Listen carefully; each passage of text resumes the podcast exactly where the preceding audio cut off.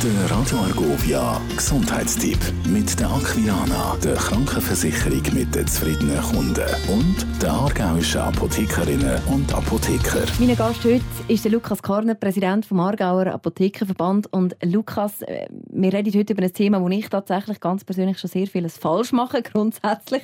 Und wir werden dann aufklären, was da vielleicht eben gute Tipps sind in Sachen Hausapotheke. Schön bist du da. Hi Sonja. Ja, was gehört denn eigentlich in so eine Hausapotheke? Ja, wenn man selber einfach die Medikamente, die man prinzipiell jeden Tag braucht und sonst einfach die Sachen, wo man halt damit rechnet, dass das mal passieren kann. Generell sind das kleinere Verletzungen, dass man sich irgendwo geschnitten hat und dann braucht man halt dort etwas, das, äh, etwas zum Desinfizieren und das Pflaster drüber rein. Ja gut, ich glaube, so Pflaster oder auch ein Neocitran oder man hat Nasenspray etc., die Sachen, die tut man lagern daheim. Wo soll ich die am besten dann äh, auf die Seite tun? Am besten in einem kühlen und trockenen Raum, also weniger im Bad und in der Küche, da ist die Luftfeuchtigkeit einfach zu hoch. Und wenn man sie an diesen kühlen, trockenen Räumen aufbewahren, dann sind sie auch sehr gut haltbar. Was gehört sonst so zu der Pflege der Hausapotheke? Was kannst du noch für Inputs mitgeben?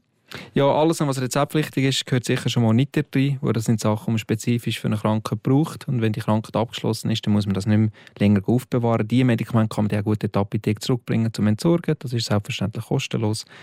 Ähm, was auch nicht unbedingt drin gehört, sind auch die Reinigungsmittel oder also Tierarzneimittel, nicht, dass es zu Verwechslungen kommt. Über die mal drüber hinschauen, ist noch alles zusammen gültig. Und sonst, man kann auch jederzeit mit der gesamten Box direkt in die Apotheke und sagen, uns helfen, was brauche ich noch, was rühren fort, was müssen wir setzen. Noch zum Schluss, Lukas Korner, hast du noch ein paar letzte wichtige Tipps zu der Hausapotheke? Am besten alles zusammen so lagern, wie man es bekommt. Da hat man Beipackzettel dabei, da kann man auch nachlesen, wenn etwas ist. Und immer daran denken, wenn man mal im Notfall ist, dann halt gerade die Telefonnummer, die wichtigsten, dann schreiben, dass ich dir anrufen kann. Wir haben schon häufig gesehen, dass man plötzlich die Notfallnummer vergessen und das hilft, wenn man das wohl niedergeschrieben hat. Der Gesundheitstipp mit der Aquilana, der Krankenversicherung mit den zufriedenen Kunden und der aargauischen Apothekerinnen und Apotheker. Radio